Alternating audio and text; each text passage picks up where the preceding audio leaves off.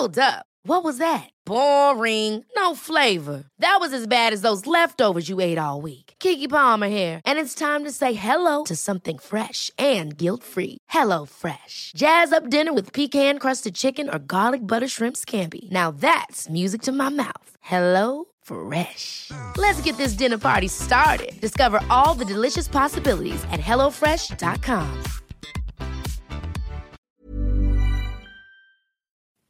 Sie sind die bekanntesten, die gefürchtetsten Bankräuber des Landes, der Stoff aus dem Legenden sind. Niemand weiß, wann und wo sie auftauchen werden. Jahrelang sind sie der Polizei immer einen Schritt voraus, bis diese Sicherheit sie unvorsichtig werden lässt. Diese Folge wird präsentiert von Huawei App Gallery.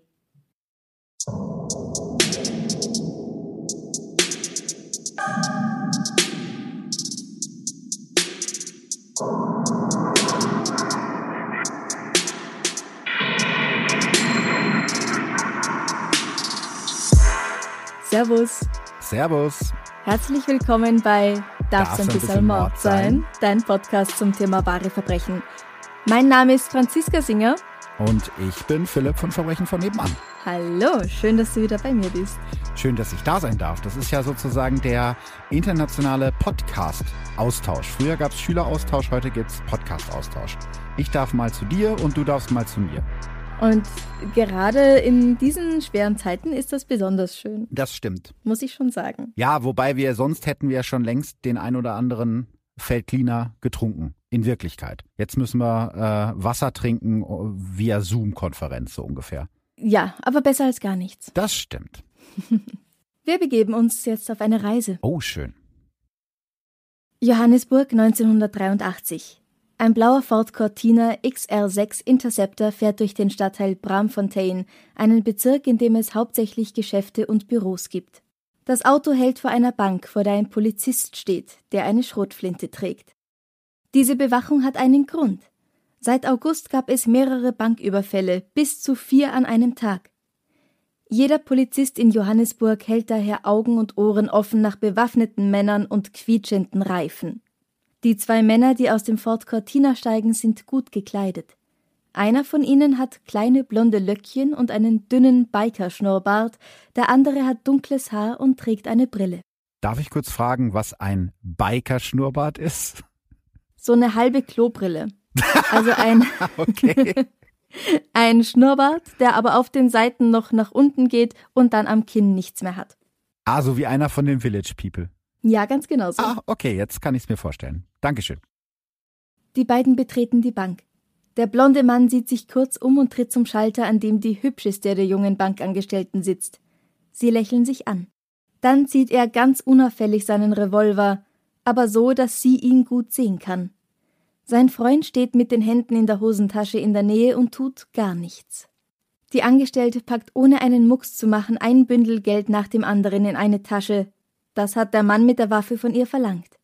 Als sie fertig ist, lächelt der Blonde ihr noch einmal zu, bedankt sich, nimmt die Tasche und die beiden Männer verlassen das Gebäude. Jetzt erst löst irgendjemand im Inneren der Bank einen stillen Alarm aus, der die nächstgelegene Polizeistation informiert.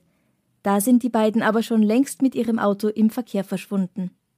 Als sich die ersten Polizeiautos mit eingeschalteten Sirenen der Bank nähern und die Bankangestellten aus dem Gebäude treten, beginnt der mit der Bewachung der Bank beauftragte Polizist zu realisieren, dass seine Karriere gerade einen ordentlichen Knick erlitten hat. Ja, you had one job, ne? Hat nicht so richtig funktioniert. Ich muss sagen, Bankraub ist ja irgendwie so Bankräuber. Vielleicht liegt es auch ein bisschen daran, dass ich äh, zu oft Haus des Geldes geschaut habe. Mhm. Das sind so ein bisschen die Rockstars, finde ich, unter den Verbrechern. Wenn sie denn jetzt keinen töten, also wenn sie geschickt vorgehen und unerkannt irgendwie flüchten können. Ich weiß nicht warum. Ich irgendwie finde ich, oh Gott, dafür komme ich bestimmt, dafür kriege ich wieder einen Shitstorm. Ich finde irgendwie Bankräuber haben sowas Cooles. Findest du das auch? Es kommt ganz drauf an, wie sie es machen. Ja, das stimmt, das stimmt. Wusstest du, dass Bankräuber innerhalb der Knasthierarchie ganz weit oben stehen? Das erklärt vielleicht einiges, was dann später noch kommt. Ja, wir wollen jetzt nicht spoilern, aber ich habe lustigerweise auch oder recherchiere gerade zu einem Fall, in dem auch Raubüberfälle und Bankraube vorkommen mhm. und äh, habe dazu gestern mit Joe Bausch telefoniert, den kennst du ja vielleicht auch. Mhm. Der hat ja lange in der JVA gearbeitet und der hat mir gesagt, dass so Bankräuber auch im Knast die coolen Typen sind, die, die halt relativ weit oben stehen und die teilweise auch wirklich bewundert werden, wenn äh, sie es halt geschafft haben, mit ganz viel Geld unerkannt zu entkommen, so wie in diesem Fall eigentlich. Mhm. Mhm. Vielleicht erzählst du uns ein bisschen was über die Männer, die die Bank überfallen haben. Ich bin ja grundsätzlich neugierig. Einer von ihnen, nämlich der Blonde mit den Löckchen, ist Andre Charles Stander. Er wird 1946 geboren und hat zwei Geschwister. Die Familie sind Afrikaner oder auf Deutsch Buren, also Mitglieder einer Bevölkerungsgruppe Südafrikas, die von zumeist niederländischen, aber auch deutsch- und französischsprachigen Siedlern abstammt. Sein Vater François Stander oder kurz Franz ist Generalmajor bei der Polizei. Er ist ein Mann, der hoch geachtet wird. Andre wächst in seinem Schatten auf. Der Vater erwartet, dass er genauso wird wie er und in den Polizeidienst eintritt. Aber den Jungen interessiert das überhaupt gar nicht. Er versemmelt seine Matura und das muss er mit Absicht getan haben, meinen viele, denn im Südafrika des Jahres 1963 ist es für einen Buren, für einen weißen Jungen beinahe unmöglich, dabei durchzufallen. Und jetzt müssen wir kurz einen geschichtlichen Teil hier einbauen. Philipp, was weißt du denn über die Apartheid? Ist ja ein wichtiger Teil der Geschichte Südafrikas. Ja, das stimmt. Also ich glaube, ich weiß definitiv nicht so viel, wie ich eigentlich wissen müsste. Ich kann mich dran erinnern, das war ja nun auch vor unserer Zeit, sage ich jetzt mal. Also es ist ja schon, hm. ja nicht nee. ganz. Wir sind, also du weißt ja gar nicht, wie jung ich bin. Ich klinge vielleicht alt, aber ne? Nein, also es ist auf jeden Fall äh, durchaus schon 30 Jahre her, das, das weiß ich schon. Und äh, das ist im Prinzip die südafrikanische Variante der Rassentrennung gewesen, also eine staatliche Rassentrennung, die es da, glaube ich, seit Anfang des 20. Jahrhunderts gab. Und das war halt so ähnlich äh, wie in den USA, ähm, nur halt noch stärker. Also die, die Schwarzen dort in Südafrika durften nicht arbeiten, wo sie wollten, durften nicht zur Schule gehen, wo sie wollten und durften, glaube ich, teilweise noch nicht mal in das Schwimmbad gehen, wo sie wollten. Ja, genau. Das hat sich dann halt erst äh, geändert durch Nelson Mandela. Die Apartheid hat mit dem 20. Jahrhundert begonnen, mhm. hat eine Hochphase zwischen den 1940ern und den 1980ern gehabt und sie hat erst 1994 geendet, offiziell, als dann Nelson Mandela zum ersten schwarzen Präsidenten des Landes gewählt wurde. Das heißt, wir sind jetzt Mitte der 60er Jahre sozusagen mittendrin in dieser Hochphase, wo genau Schwarz und Weiß ganz strikt voneinander getrennt sind und die Weißen dabei absolut ja, bevorzugt werden und die Schwarzen unterdrücken. Ja, und zwar ging es so weit, dass es zum Beispiel Strände gab, bei denen Schilder aufgestellt waren, Hunde und Nicht-Weiße dürfen diesen Strand nicht betreten. Das ist unvorstellbar. Es gab auch, das kennt man wieder auch aus den USA, separate Abteile in öffentlichen Verkehrsmitteln, eigene Schulen für Schwarze und Weiße, getrennte Kantinen in Betrieben, eigene Toiletten und so weiter und so fort. Also wirklich eine rassistisch motivierte Trennung der Menschen überall im ganzen Land. Was wir uns, glaube ich, als weiße, wohlhabende Europäer gar nicht vorstellen können, wie das sein muss und nicht mal annähernd. Ja, das Ding ist, ich war 2004 in Südafrika. Mhm da war das erst zehn Jahre her, dass das vorbei war. Hm, das ist so, ja, das stimmt. Und hm. das ist so schwer vorzustellen. Aber für die Leute da ist es echt immer noch ein großes Thema.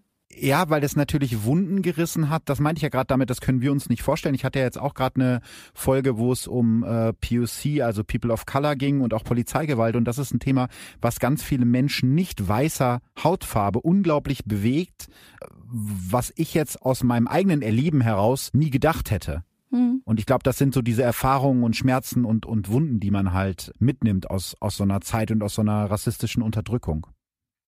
Andre ist also ein männlicher, weißer Teenager während der Apartheid und er ist der Sohn von einem äußerst respektierten Polizisten. Er führt ein privilegiertes Leben. Jemand wie er fliegt bei der Matura nicht durch. Oder Abitur für alle unsere deutschen Fans. Aber er schafft's trotzdem. Ich könnte mir denken, vielleicht hat er einfach nur seinen Namen auf diesen Zettel gekritzelt und sonst nichts. Hm. Der Druck durch seinen Vater ist danach allerdings so groß, dass er schließlich auch die Polizeiakademie in Pretoria besucht. Hier wird der Druck nicht weniger. Als Sohn von Generalmajor Franz wird von ihm Großes erwartet. Entgegen aller Erwartungen bekommt er hier immer gute Noten, auch wenn so mancher später meint, er hätte diese guten Noten nur wegen der Beziehungen seines Vaters bekommen und nicht, weil er irgendetwas geleistet hätte. Nach seinem Abschluss tritt er in den Polizeidienst ein und wird rasch befördert. 1969 heiratet er seine erste Frau, Leonie, genannt Becky. Frag mich nicht warum. Ich vermute, es ist ihr zweiter Vorname gewesen und das kommt häufiger vor, dass Leute bei ihrem zweiten Vornamen genannt werden. Die beiden lassen sich schon 1972 wieder scheiden, woraufhin Andre sich seiner Geliebten Pat widmet. Sie wird von ihm schwanger, aber die Beziehung hält nicht lange. Als ihr Sohn Ernie zur Welt kommt, sind die beiden schon getrennt. Einmal treffen sie sich, weil Andre von mehreren Seiten gedrängt wird, das Richtige in Anführungsstrichen zu tun und sich um die beiden zu kümmern, aber er findet, dass ihm das Baby auch nach dem Kennenlernen herzlich egal ist und Pat sowieso. Leonie aber, die ist ihm nicht egal und er ihr auch nicht. Die beiden heiraten einander wieder, seine erste Frau wird also seine zweite Frau. Aber auch diesmal ist es nicht für immer und ewig, denn bereits 1977 kriselt es wieder ganz heftig. Das ist ja wie in einem Rosamunde Pilcher Roman. Er liebt sie, er liebt sie nicht, er nimmt sich eine andere, er kehrt zurück. Es ist ja jetzt schon. Es gab noch kein Verbrechen, aber es ist jetzt schon dramatisch. Wie geht's denn weiter?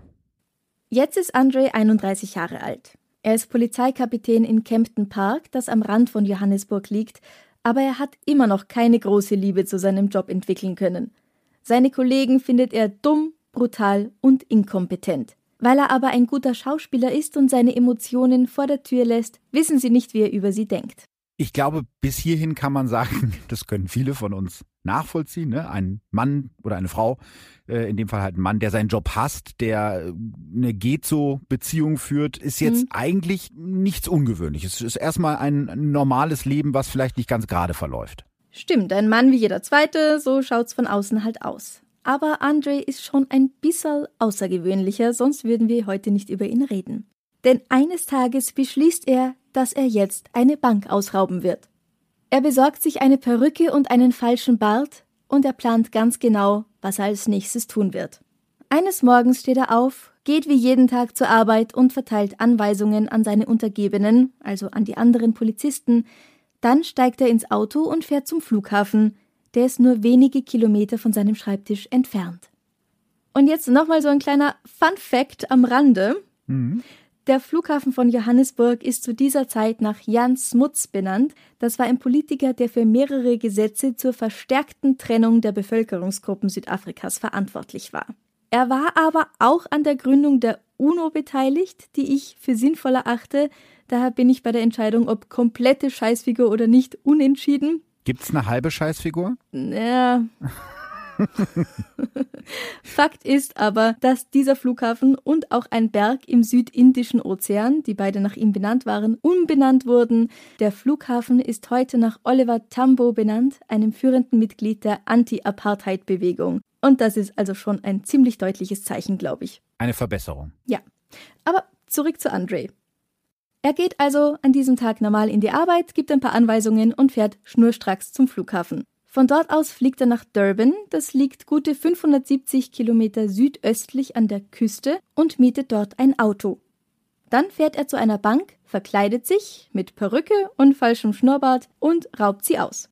Und das Ausrauben ist jetzt wirklich so, er marschiert da rein und raubt sozusagen los. Das heißt irgendwie Sicherheitsvorkehrungen in der Form, Alarmsysteme, Wachleute. Gibt's das da alles noch nicht? Ja, heute wäre das natürlich schon anders, auch in Südafrika, aber wir befinden uns ja in den späten 70ern. Die Banken in Südafrika und bestimmt auch bei uns sehen da noch ganz anders aus. Es ist nämlich so, dass da einfach die Mitarbeiter hinter ihren Tischen sitzen und die Schubladen voll Geld haben. Wachpersonal gibt es so gut wie gar nicht, vielleicht hier und da mal einen Wächter, der schnarchend in seinem Sessel an der Tür sitzt. Andre betritt also die Bank, setzt sich an den Tisch einer Bankangestellten, der hübschesten, und zeigt ihr seine Handfeuerwaffe. Er bleibt dabei ganz ruhig und freundlich. Sie soll alles Geld in eine Tasche stecken, die arme Frau bekommt vermutlich den Schock ihres Lebens und befolgt seine Anweisungen. Dann steht Andre auf und verlässt die Bank wieder, und bevor die Frau ihre Sprache wiederfindet, ist er schon wieder auf dem Weg zurück zum Flughafen und kurze Zeit später wieder bei der Arbeit in Johannesburg. In den folgenden drei Jahren verfährt er immer wieder ganz genauso.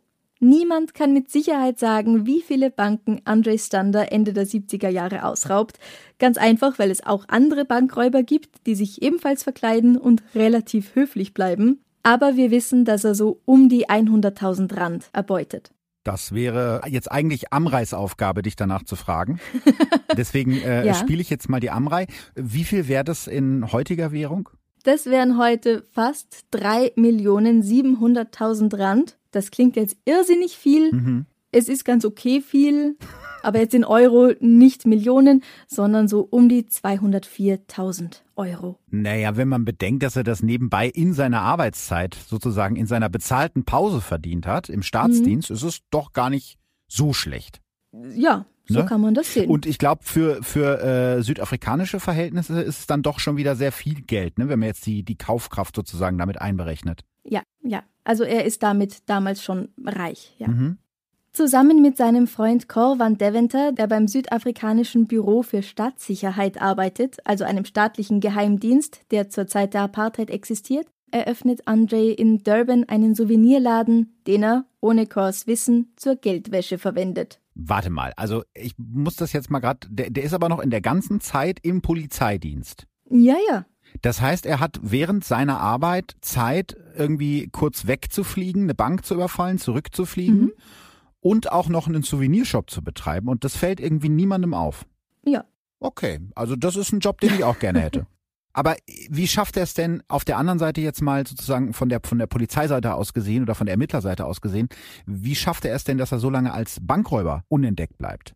Dadurch, dass er selbst bei der Polizei ist und einen höheren Rang innehat, weiß er ganz genau, wie lange es im Durchschnitt dauert, nachdem so ein Alarm ausgelöst wurde, bis die Polizei dann bei der Bank ist und er weiß auch, wie die Beamten bei den Ermittlungen vorgehen. Er macht im Grunde immer das Gleiche. Er geht in die Bank, sucht sich die hübscheste Angestellte aus, zeigt ihr nonchalant seine Waffe, lächelt und geht mit einer Tasche voller Geld wieder raus. Das Einzige, was er nach dem ersten Banküberfall ändert, ist, dass er die Autos nicht mehr mietet, sondern stiehlt. Äh, äh, weißt du, warum er sich immer die hübscheste äh, Bankangestellte ausgesucht hat? Ich meine, er hätte jetzt auch irgendwie, keine Ahnung, die älteste oder die blödeste sich aussuchen können. Äh, oder weil er einfach gerne geflirtet hat mit, den, mit seinen Opfern. Vermutlich letzteres. Okay. Und sein Freund Cor van Deventer sagt auch später, er hat seine Opfer ganz genau beobachtet, wenn er sie bedroht und beraubt hat und sich ins Fäustchen gelacht dabei. Es hatte etwas von sadistischer Schikane. Ja, also da hast du es im Prinzip. Wenn man da irgendwie drei Minuten lang tief in die Augen einer Person sieht, hm. dann sucht man sich eventuell auch eine aus, die einem gefällt. Okay, also er wollte ein bisschen auch die Angst in den Augen seiner Opfer sehen. Hm, ja. Wie ist denn dann das Ganze rausgekommen? Weil bis jetzt ist er ja relativ erfolgreich mit seiner Masche. Da hast du recht. Er ist sehr erfolgreich, aber 1979 verplappert Andre sich dann auf einer Party. Nach ein bis fünf Gläschen zu viel beginnt er nämlich, Cor von seinen Banküberfällen zu erzählen und er fragt, ob er nicht mitmachen möchte. Cor lehnt ab und dann tut Andre das Ganze als Witz ab. Aber Cor ist sich dann nicht so sicher. Er erzählt seinem Vorgesetzten beim Nachrichtendienst davon und der lässt Nachforschungen anstellen. In Andres Auto finden sie mehrere Perücken, Bärte, eine Skimaske und ein gefälschtes Nummernschild. Damit ist also klar, dass es kein Witz war. Andre wird ab sofort überwacht. Am 3. Januar 1980 nimmt Andre wie so oft ein Flugzeug nach Durban, wo am selben Vormittag zufälligerweise eine Bank überfallen wird. Wieder zurück in Johannesburg wird er noch am Flughafen festgenommen, mit 4000 Rand und einem Revolver in der Tasche. Das heißt, Gepäckkontrollen hat es damals in Südafrika irgendwie auch nicht gegeben. Nein, aber die ganz strengen Gepäckkontrollen kamen ja erst nach dem Anschlag auf das World Trade Center 2001. Siehst du, ich deswegen bin da ich bist so du jetzt gern, natürlich viel zu jung dafür. Richtig, 2001, da war ich gerade fast geboren. Ähm, aber ich komme halt so gerne in deinen Podcast, weil ich da immer wieder was Neues lernen kann. Das wusste ich tatsächlich nicht. Ich dachte, dass äh, so Waffenkontrolle im Handgepäck, dass das auch schon mal vorher stattgefunden hätte. Aber offensichtlich in dem Fall nicht wirklich. Es ist ja auch ein Inlandsflug und da sind die Kontrollen noch mal weniger. Stimmt. Andre kommt also vor Gericht und wird am 6. Mai 1980 in Durban in 15 Fällen des Raubes schuldig gesprochen. Dafür bekommt er eine Haftstrafe von immerhin 17 Jahren aufgebrummt, die er im Hochsicherheitsgefängnis Sonderwater absitzen soll. Ja, du hast ja eben ganz am Anfang schon erzählt, dass er einfach irgendwann mal beschlossen hat, dass er jetzt eine Bank ausraubt. Hat er mhm. denn vor Gericht irgendeinen Grund angegeben, warum er damit angefangen hat oder warum er das überhaupt alles getan hat?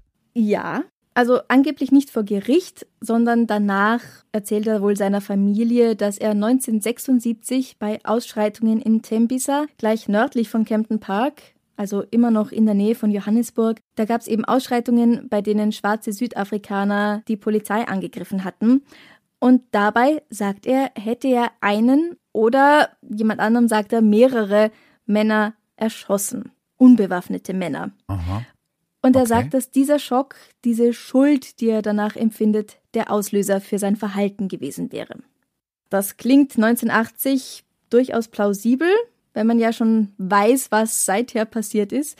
In den 70ern hat das Black Consciousness Movement eine immer größere Anhängerschaft gefunden und überall gab es immer wieder Aufstände und Ausschreitungen der nicht weißen Bevölkerung, um sich gegen diese idiotische Rassentrennung zu wehren. Und gerade bei diesen Ausschreitungen da in Tembisa, die sind auch passiert, weil beschlossen wurde, dass Afrikaans als Sprache verpflichtend für alle in den Schulunterricht eingeführt wird. Hm. Aber das Ding ist, Andre war überhaupt nicht anwesend bei diesen Ausschreitungen in Tembisa.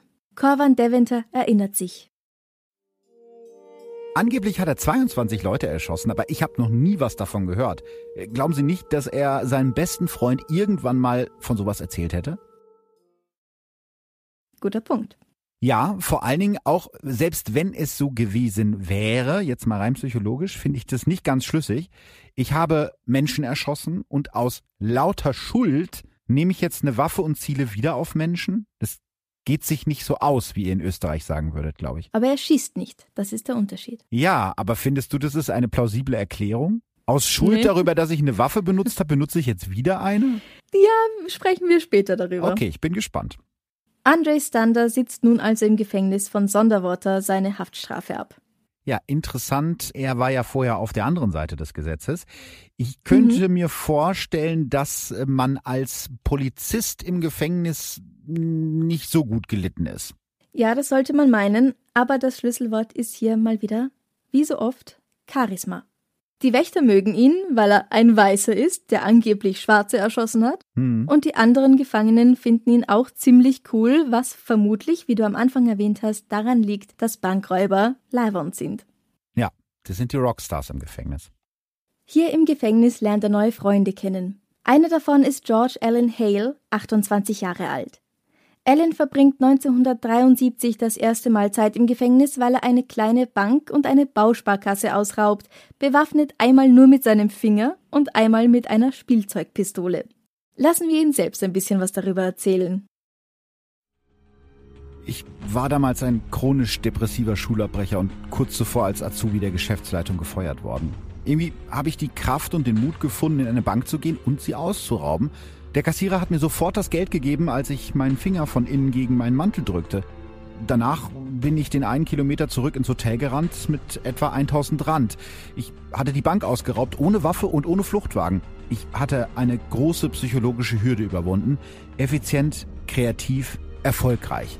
Wie genau ich das geschafft habe, das war mir nicht klar. Andre und Alan sind sich da also nicht ganz unähnlich. Als sie sich 1980 kennenlernen, hat Allen noch zwei Jahre seiner fünfjährigen Haftstrafe für Überfälle auf insgesamt fünf Banken in Pretoria vor sich. Der ehemalige Polizeikapitän findet Gefallen an dem anderen Bankräuber. Allen ist ein Feind der Rassentrennung, er mag Bob Dylan und die RAF findet er auch gut. Andre behauptet fortan, das genauso zu sehen, die beiden werden Freunde. Aber Andre ist nicht so sehr auf der Suche nach einem Freund, er ist auf der Suche nach einem Weg nach draußen und nach einem Komplizen. Aus dem Duo wird bald ein Trio, als Patrick Lee McCall zu ihnen dazustößt. Er ist 30 Jahre alt und genau wie sie hat er bereits eine kleine Karriere als Bankräuber hinter sich. Die drei schmieden Pläne, aus dem Hochsicherheitsgefängnis auszubrechen. Drei Jahre dauert es noch, aber dann ist es soweit. Andre und Lee klagen über schlimme Rückenschmerzen. Als sie am 11. August 1983 zusammen mit fünf weiteren Häftlingen zu einem Physiotherapeuten außerhalb des Gefängnisses gebracht werden, ist es endlich soweit. Im Warteraum greifen die beiden ihre drei Wachen an, nehmen deren Waffen und den Autoschlüssel an sich, und weg sind sie. Bei einem nahegelegenen Bauernhof zwingen sie den Besitzer, die Polizei anzurufen. Als ein einzelner Polizist in seinem Wagen anrollt, überwältigen sie auch ihn. Andre zieht seine Uniform an und setzt den Polizisten, den Bauern und dessen Sohn hinten ins Auto rein. Nach einer Weile lassen sie den Polizeiwagen stehen und nehmen einer Frau ihr Auto weg. Sie sperren auch sie noch im Polizeiauto ein, bevor sie mit ihrem Auto davonfahren. Der Plan ist einfach, aber genial.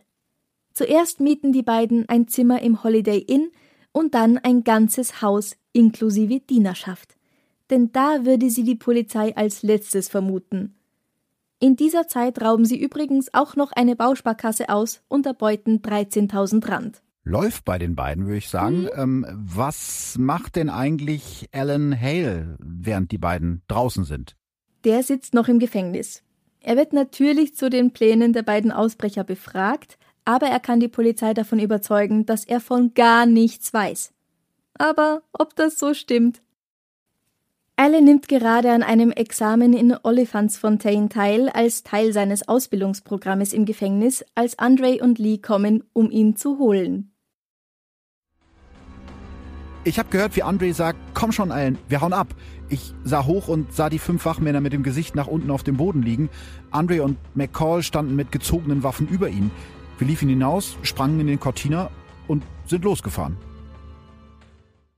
In den nächsten zwei Monaten arbeiten die drei Männer zusammen und überfallen 20 Banken, einmal sogar vier an ein und demselben Tag. Sie gehen dabei so unauffällig, freundlich und geschickt vor, dass sie nie erwischt werden.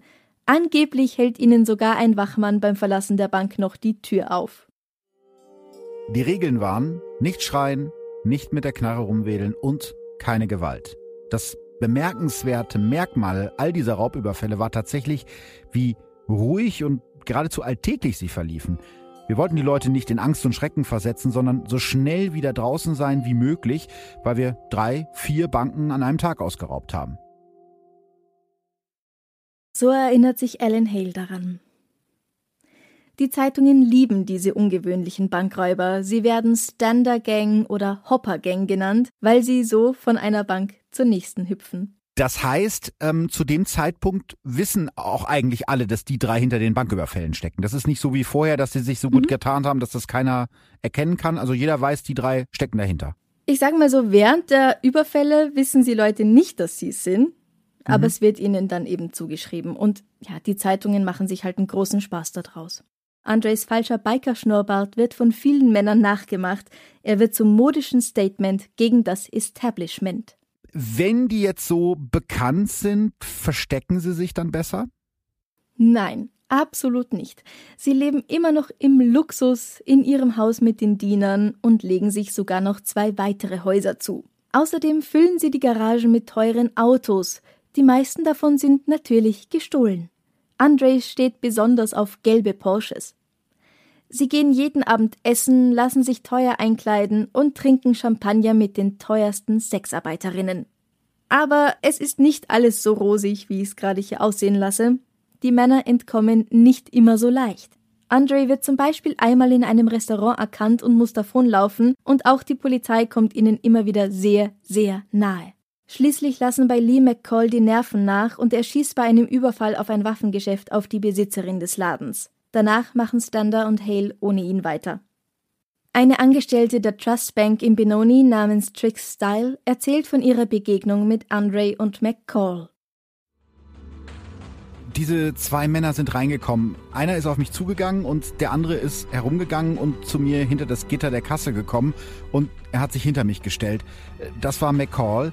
Stander hat eine große Sporttasche auf den Tisch gestellt, einen Revolver rausgenommen und auf mich gezeigt und gesagt, drück jetzt auf keinen Knopf. Das heißt, sie müssen genau gewusst haben, wie der Alarm und das alles funktioniert.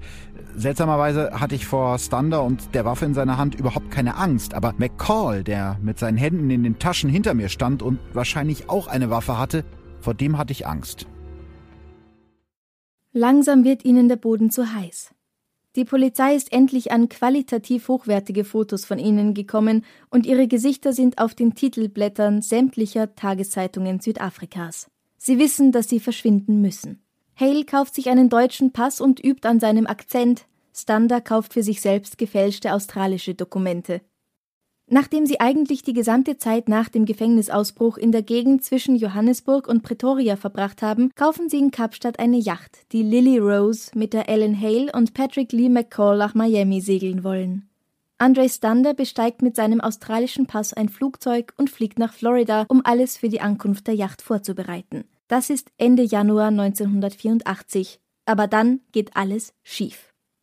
Eine der Edelprostituierten hat die Stander Gang von den Fotos in den Medien wiedererkannt und sie der Polizei gemeldet. Als ein Bediensteter in ihrem Haus Ellen meldet, dass ein Polizist kurz zuvor nach einem Mr. Stander gefragt hat, macht der eine Kehrtwende und ruft sofort Lee an, der nicht weiter darauf reagiert. Am 30. Januar 1984 stürmt die Polizei das Haus.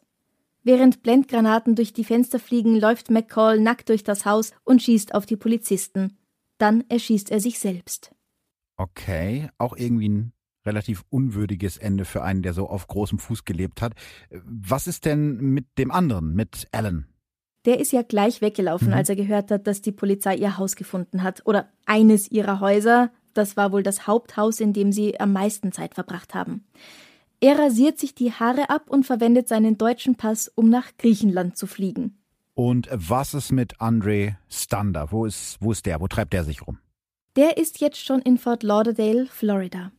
Am 10. Februar wird er von der Polizei angehalten, weil er bei Rot über eine Ampel fährt.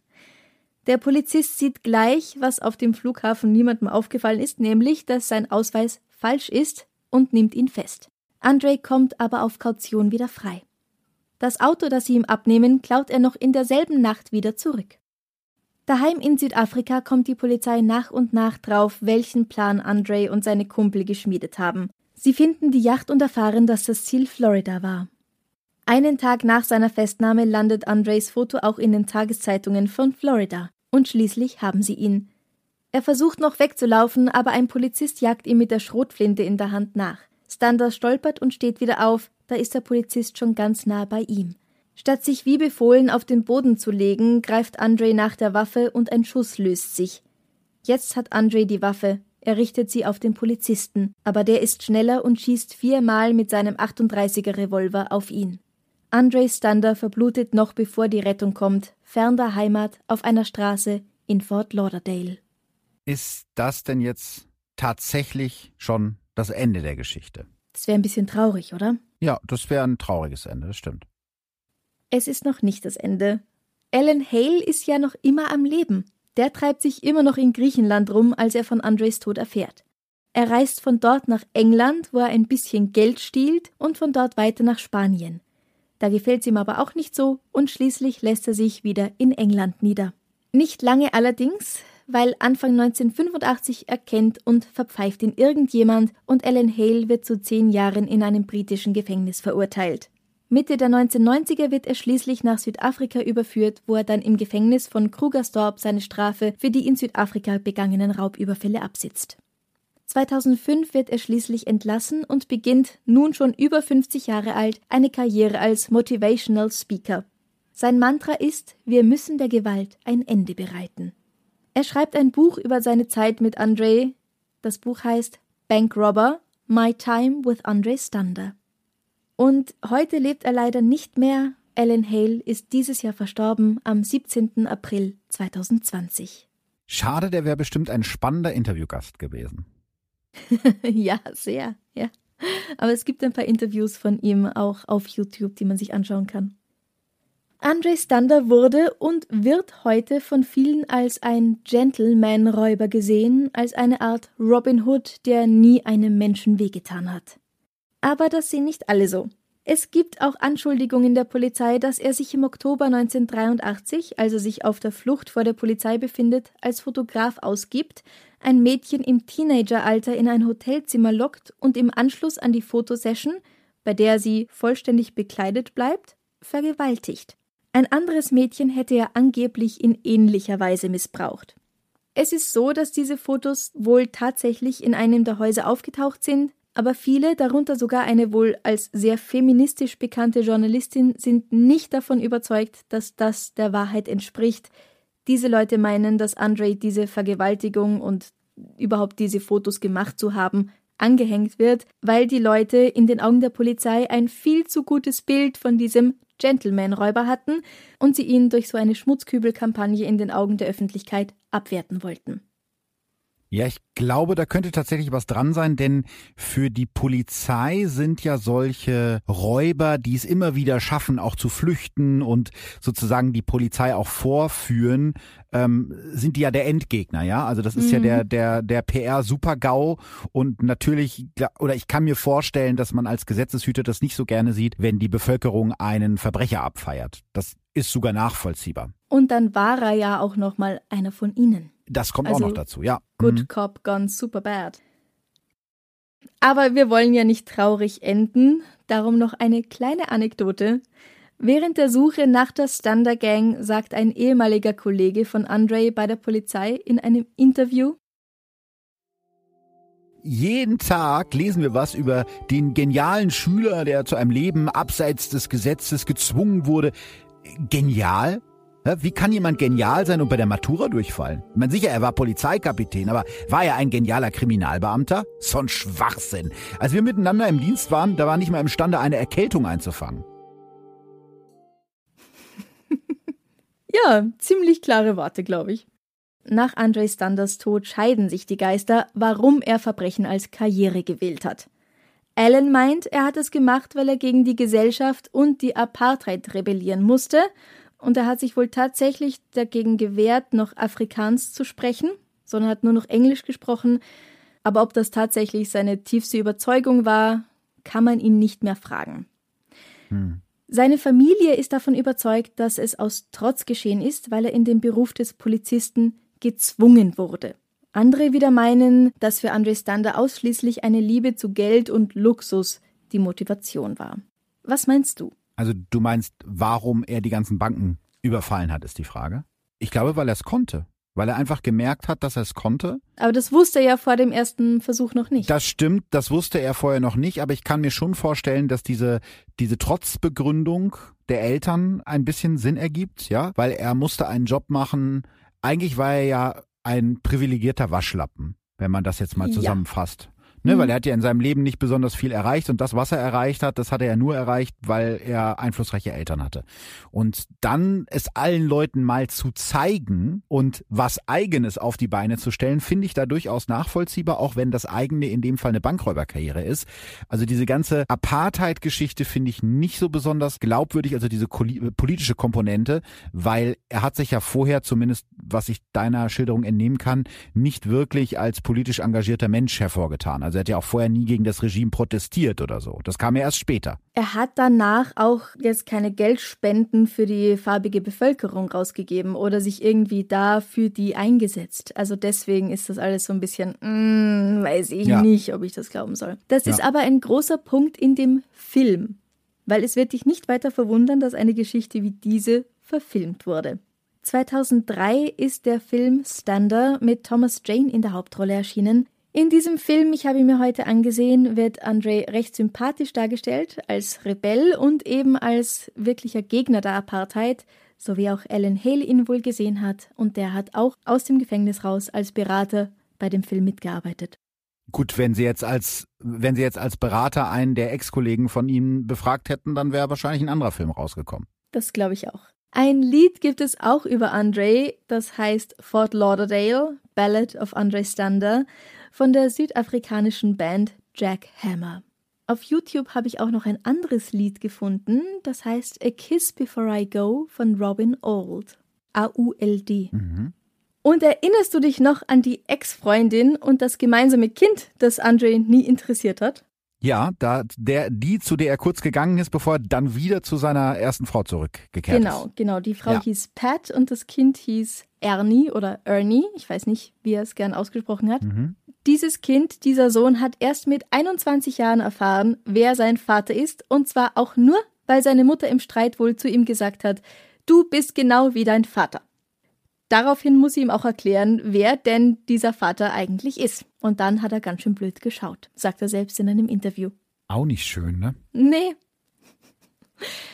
Zu guter Letzt muss ich noch erwähnen, dass mehrere Bilder im Internet kursieren, auf denen steht, dass Andre Stander in der Mittagspause eine Bank ausgeraubt hat und danach als Polizist an den Tatort zurückgekehrt ist, um diese Überfälle zu untersuchen. Das steht auch so auf Wikipedia, aber ich konnte dafür keine Beweise finden, nur einen Bericht von CNN über den Film, in dem mhm. das so gezeigt wird.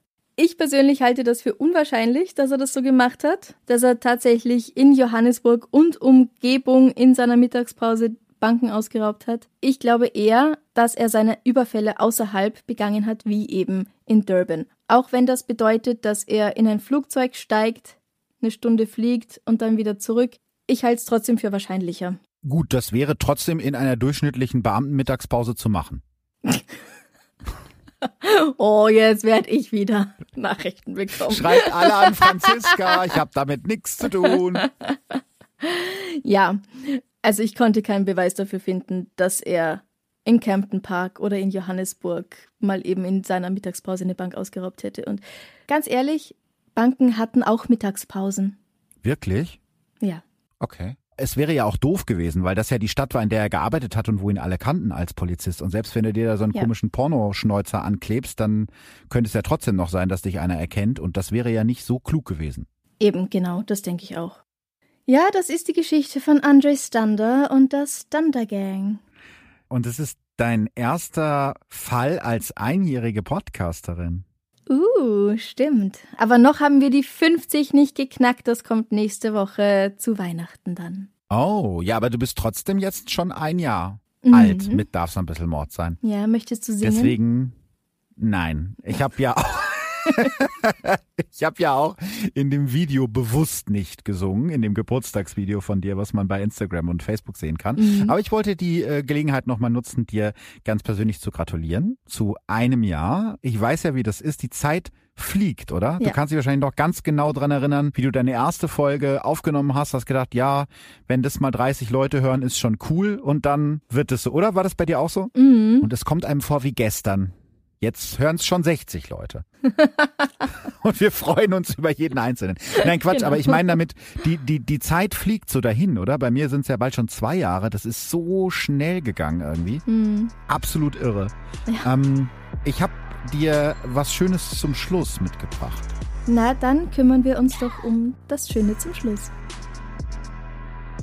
Wenn dir dieser Podcast gefällt, würden wir uns sehr über deine Unterstützung freuen. Du kannst unser Komplize auf Steady werden. Für einen Beitrag ab 2,50 Euro pro Monat bekommst du jeden Monat exklusives Material, das alle anderen nicht bekommen und die neue Episode auch schon am Sonntag statt ganz normal am Montag. Oder du schickst uns ein Enzian-Schnapsal über co-fi.com. Kein Geld, kein Problem. Du kannst uns auch helfen, indem du unseren Podcast abonnierst, bewertest und all deinen Freunden und Kollegen von uns erzählst. Finde uns auf Instagram at darf's ein bisschen Podcast und auf Facebook ganz normal darf's ein bisschen Mord sein. Alle Links zu Steady, zu Social Media und unsere E-Mail-Adresse findest du auch auf unserer Homepage www.darfseinbissalmordsein.com. Zu guter Letzt noch eine Vorschau auf das Bonusinterview im Monat Dezember zu finden auf unserer Steady-Seite. Ich spreche mit Fritz Kumhofer und Lies Kato, einem Wiener Kieberer, einem Wiener Polizisten und der Germanistin, die seine Erzählungen aufschreibt. Die beiden haben ein Buch herausgebracht. Es war nicht wie im Fernsehen, ein Wiener Kieberer erzählt, wie es wirklich war. Das könnt ihr in den nächsten Tagen nach Erscheinen dieser Folge auf Instagram und Facebook und auch über Steady gewinnen. Viel Glück! Was hast du mir denn Schönes mitgebracht? Also ich würde gern beim Thema bleiben, ja. Bankraub mhm. habe ich mir überlegt. Jetzt, wo wir gerade schon eine Angestellte dabei hatten, die so einen tollen Drag Queen Namen hatte, nämlich wie hieß die nochmal? Trick Style. Ja. Das finde ich schon mal großartig. Ich würde gern erstmal von dir wissen, wie dein Bankräubername wäre, ja? Also du kennst ja wahrscheinlich auch Haus des Geldes. Nein. Ach, kennst du nicht. Na gut, also äh, Kurzgeschichte, es geht um Bankräuber und die haben alle Tarnnamen und die Tarnnamen sind Städtenamen. Ja, es gibt Paris, es gibt Tokio. Du musst jetzt also einen möglichst coolen Bankräuber-Decknamen. London. Okay, das kam jetzt schnell, das war also offensichtlich zu einfach. ähm, Was ist ja, deiner Gütersloh? aber es muss dann Englisch ausgesprochen. Gütersloh. Dann ist es, glaube ich, cool. Ich habe Okay. wirklich überlegt, also meiner wäre eigentlich Lissabon, weil Lissabon eine von meinen Lieblingsstädten ist, aber Lissabon ist schon besetzt. Deswegen Mhm. äh, müsste es Gütersloh werden oder halt London, aber den hast du mir jetzt weggenommen. Ja. Also bleibt's bei Gütersloh oder vielleicht auch Grevenbruch. oder wie hieß der Ort gerade, bei dem wir waren, der so schwierig auszusprechen? Ol Olmen van Dart? Olifantsfontein. Olifantsfontein. Das wäre doch schön, wenn du so mit einer MG in der Hand sagst, Olifantsfontein, komm mal rüber. So. Ja. Weil man darf ja keine echten Namen verwenden. Das war jetzt aber nur die Warmmachfrage. Oh je. Die eigentliche Frage, London, was ich von dir wissen will, ist, wir haben jetzt beide gemeinsam eine Bank überfallen. Warte, dürfen das die Leute hören? Ach so, du meinst äh, hypothetisch. Rein Mhm. hypothetisch natürlich. Wir, stell dir vor, wir hätten jetzt eine Bank Äh, überfallen. Ja, haben wir Äh, in definitiv unserer- nicht. in unserer Podcaster-Mittagspause. Ähm, die kann mal sehr lang sein. Und hätten jeder, also sagen wir mal, wir haben zwei Millionen Euro erbeutet. Jeder kriegt eine Mille, wir teilen das auf. Und jetzt hast du eine Million Euro, die du ja eigentlich offiziell nicht besitzen darfst, weil das wird ja auffallen. Was machst du jetzt mit dem Geld? Das heißt, ich kann mir jetzt kein Auto und keine Wohnung kaufen. Könntest du, du musst halt überlegen, ob dir das das Risiko wert ist, weil das ist ja schmutziges Geld.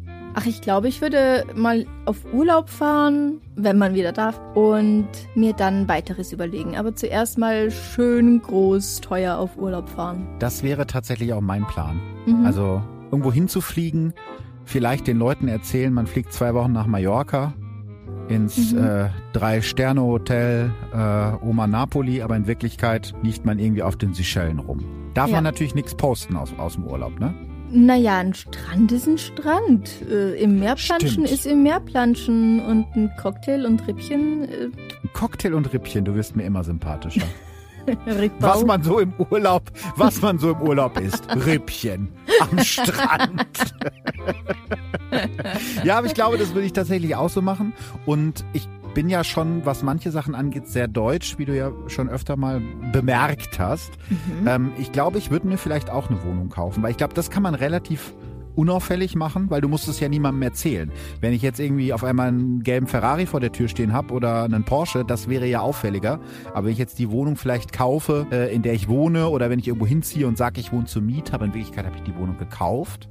Vielleicht. Ne? Es könnte allerdings schon sein, dass das Finanzamt nachfragt, woher du das Geld für diese Wohnung hast. Also in Österreich musst du dann Angaben machen, woher das Geld kommt.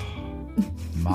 Aber ich glaube, in Deutschland ist das alles ein bisschen anders. Nein, Deutschland ist, äh, Deutschland ist ein Steuerparadies, weiß man doch.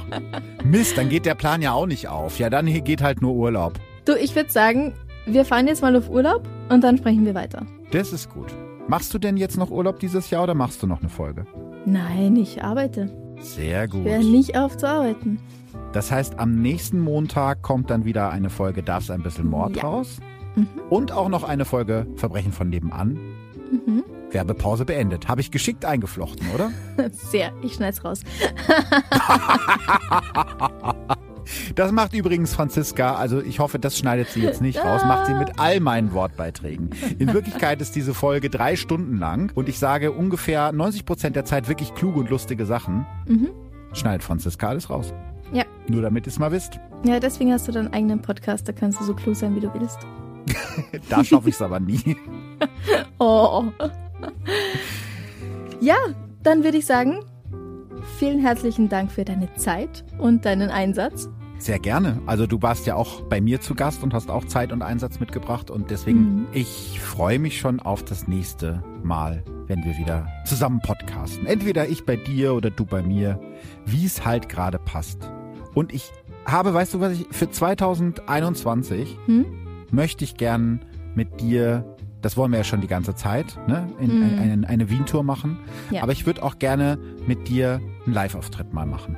Das wünsche ich mir auch. Das wäre leibernd, oder? Ja, Ich übe schon mal. Das fände ich richtig cool. Also vielleicht klappt das ja nächstes Jahr in Österreich irgendwo. Ähm, wenn euer Bundeskanzler mich lässt, dann komme ich nach Österreich Mhm. und dann aber ich komme auch irgendwo gern auf. nach Deutschland. Gar kein Problem.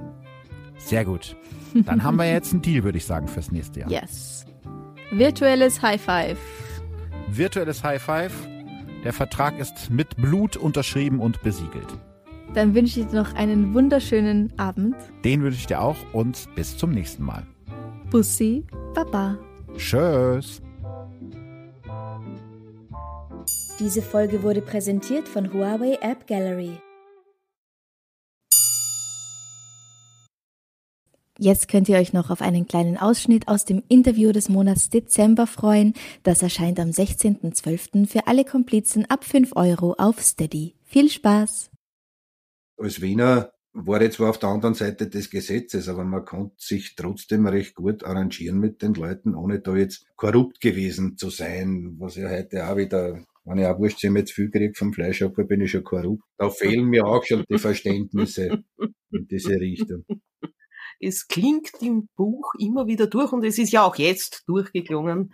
Äh, beim Fritz besteht fast so was, wenn ich dich jetzt einmal psychoanalysieren darf, wie eine, eine Nostalgie, eine gewisse Nostalgie nach der alten Kriminalszene. Immer wieder das Wort Respekt. Ein gegenseitiger Respekt, der damals in den 80er, 90er Jahren noch bestanden hätte zwischen der kriminellen und der kriminalistischen Szene.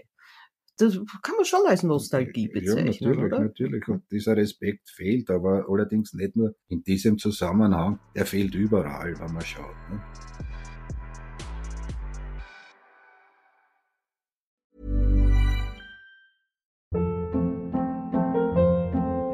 Hold up. What was that? Boring. No flavor. That was as bad as those leftovers you ate all week. Kiki Palmer here, and it's time to say hello to something fresh and guilt-free. Hello Fresh. Jazz up dinner with pecan-crusted chicken or garlic butter shrimp scampi. Now that's music to my mouth. Hello Fresh. Let's get this dinner party started. Discover all the delicious possibilities at hellofresh.com.